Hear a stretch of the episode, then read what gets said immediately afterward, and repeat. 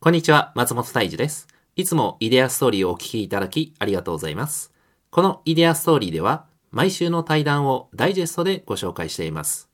さあ、今週のイデアストーリーは本日のイデアストーリー、ゲストはお茶の田村代表、田村健二さんです。田村さん、よろしくお願いします。はい、よろしくお願いいたします。はい、では、えっと、現在どういったお仕事をされているのか、ちょっと自己紹介の方お願いしてもよろしいですか。はい、えー、現在はですね、えー、既存のお客様ができましたので、はい、えー、そのお客様のコミュニケーションを図ったりとか、はえー、あとはその中に新しい商品を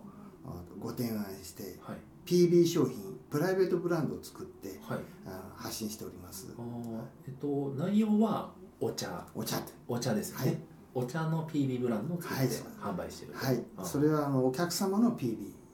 お客さんの PB、はい、ですから今まであの小売業ですから、はいえー、お茶を仕入れてブレンドして販売してたんですが、うん、えー、それではもうやっていけない時代になりましたので,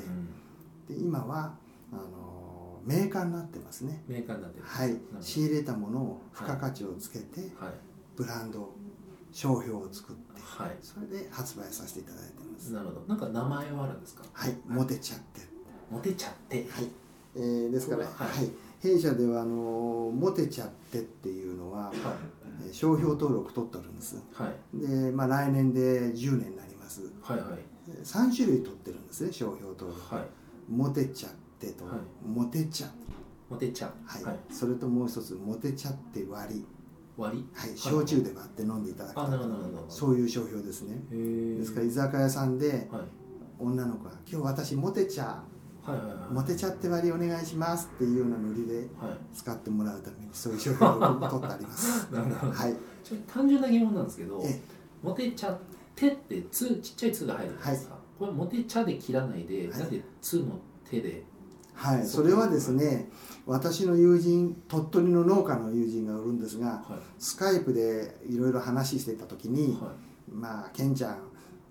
このお茶ってモテちゃったがいいんじゃないっていうふうにアドバイスいただいたんです、はいはいはいはいじゃモテちゃったじゃ過去形だからそれじゃつまんないよって、はい、じゃモテちゃってにしようってなるほどなるほどあなたも私もモテちゃってっていう感じでなるほど、はい、コンセプトとしてはモテるっていうのが入ってるんですもう入ってますし、うん、まああのインパクトがあるじゃないですか、まあ、モテちゃってっていうね,、まあ、どっちかというとインパクト重視はいあのー数年前にニューヨークで展示会やった時に、はい、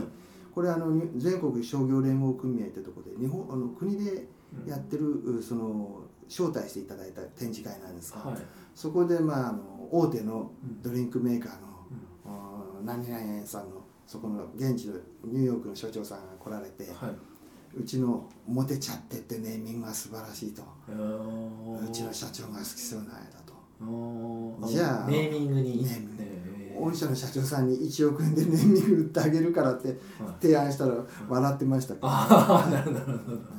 まあでもネーミングは大事ですよねはいネーミング大事だと思いますね内容の特徴みたいのはあったりするんですか、、うん、あのー、まあ、あのー、これはそれぞれのお企業秘密的なブレンドがありますのでね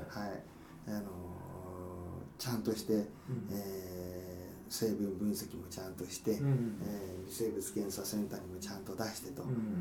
小さいながらも、うん、一通りのあの企業登録ジャンコードもちゃんと登録してる人、うん、でまあうちのお茶を飲んじゃって、うん、えー、お腹を壊したとか怪我したとか、はいはい、そういう PL 保険 PL 法の保険もちゃんと完備しておりますので。はい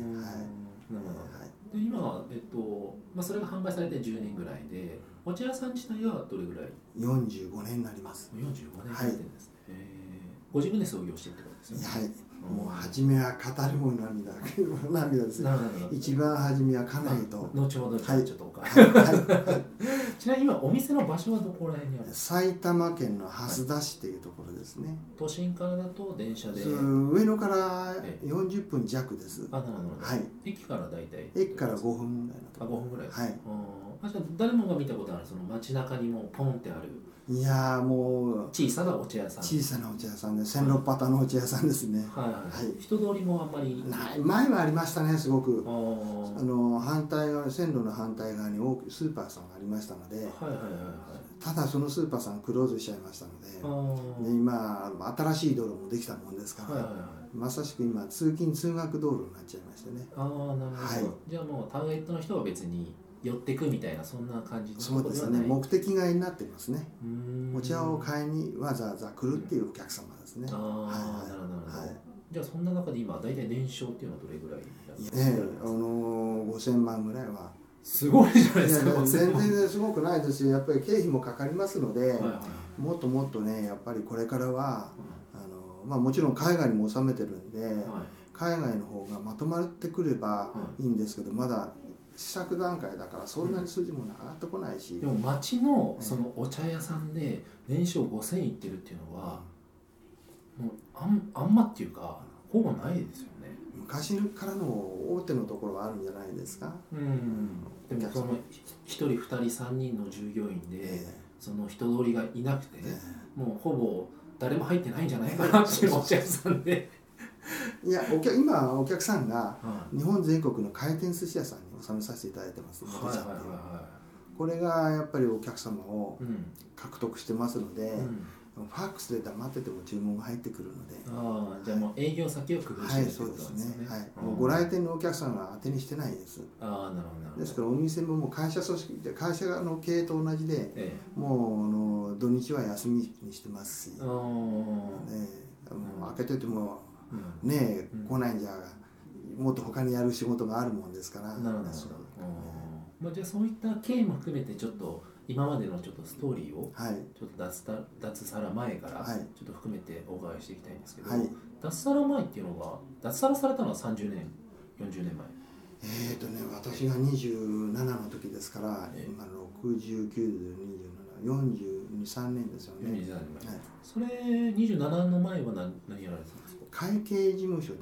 あそうなんですねええ税金の仕事をしましたね人の懐を計算する仕事ですよねへえそれ大卒でいやいや高卒でへ高卒えであの高校の大卒というより私はあの夜間の高校ですから、あそうなんですねええもう貧乏人のせがれでしたから、へえじゃあ若い子はちょっとやんちゃしてたへ全然もう仕事一本で真面え目に、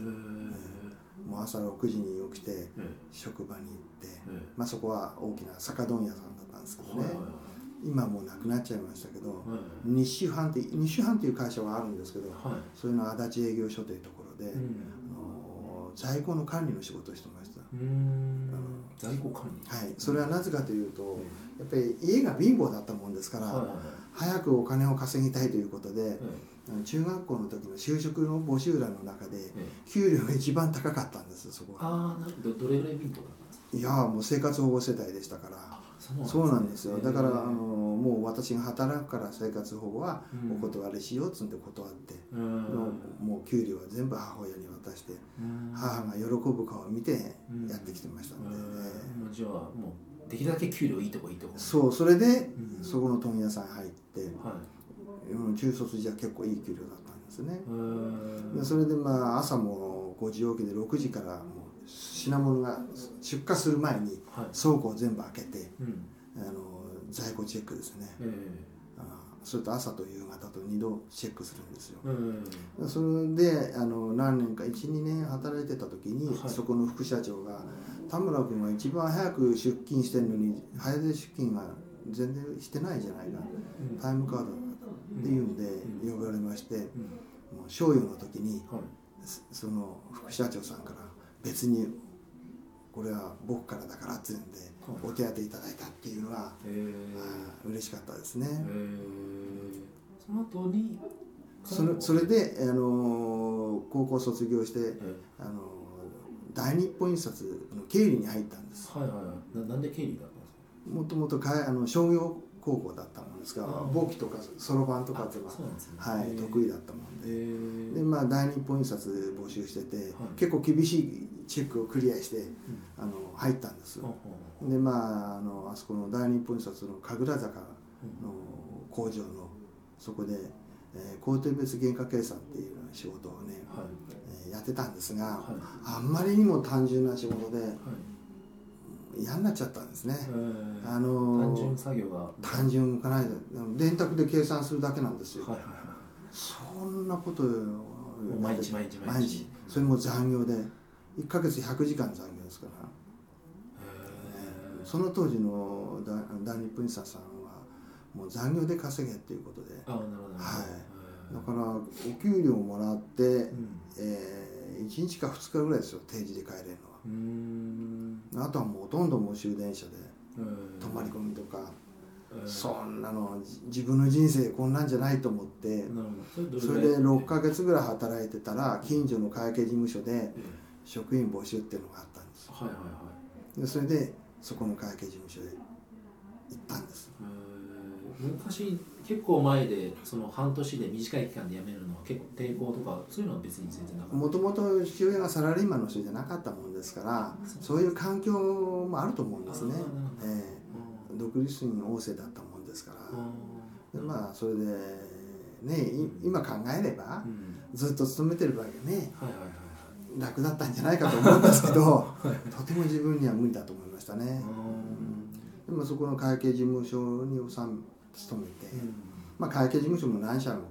渡り歩きましたけどあねそうなんですねへーやっぱりその、うん先生ね会計事務所の先生との相性もありますし、うんなんだこの人っていうようなのが多かったもんですから、うんで最後にお世話になったの渋谷の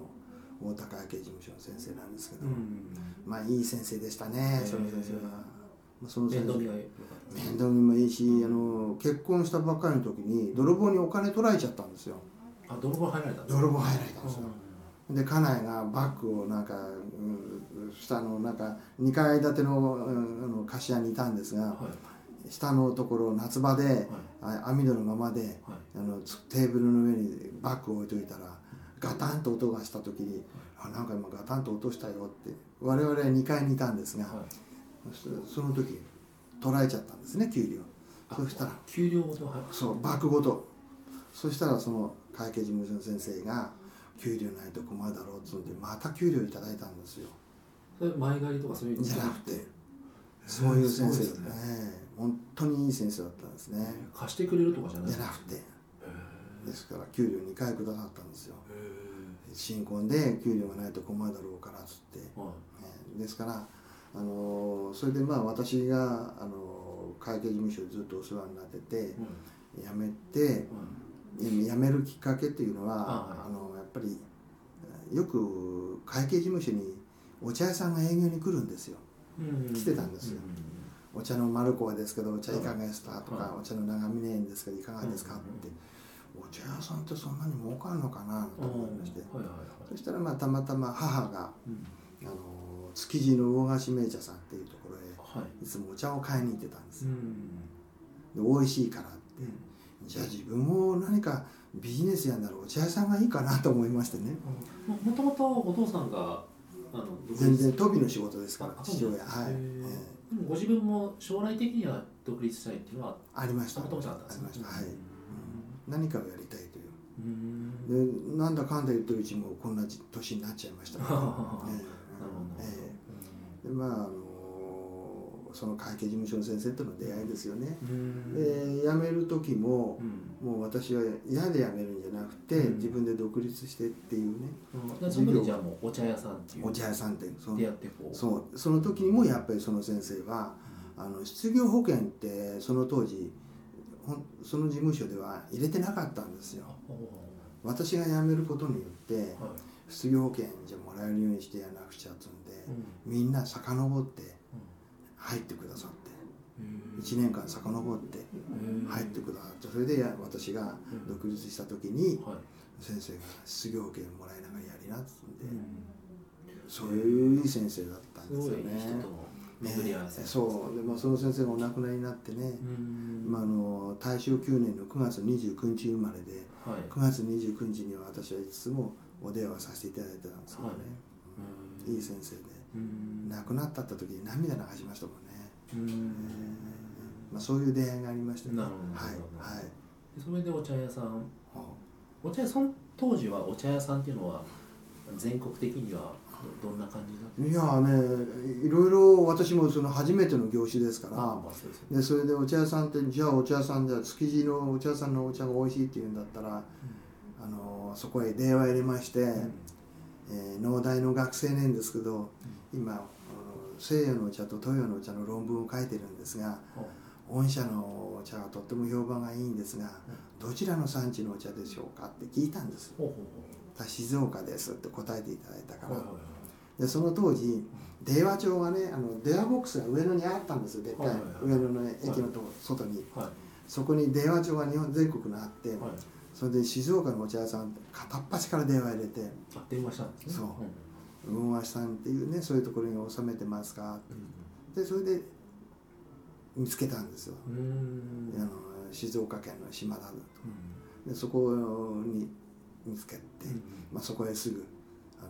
行きましてんで、まあ、その当時私の母と一緒にうんあの静岡の島田まで行きましてね、うんでこういうお茶を販売させてくださいってはいはいはいそれがきっかけですよね、うんそれを仕入れてっていうそうですうんは 100g それこそ販売価格で500円いのもの1本、はいはいはいそれを仕入れて袋詰めしてうん訪問販売ですあ訪問販売販売ですねあその当時はえっとお店持ってないあ持ってないそううん訪問販売です最初からじゃあまずは最初訪問販売からやろうそうです歩いて訪問販売ですよへえあえっと奥さんとそうですへえその当時もう、えー家内が長女をおぶってええで2番目の子がお腹に入ってあお腹にそうへえその時にお腹が大きい女性が訪問販売来るとかわいそうだなと思って皆さん同情してお客さんになってくださいなるほどなるほど随分販売し、ね、買っていただきましたねそれはまあそうあなななんて言っては販売するんですか訪問販売っておお茶の田村ですけどお茶いかがですかってああお茶の訪問販売って今あるんですか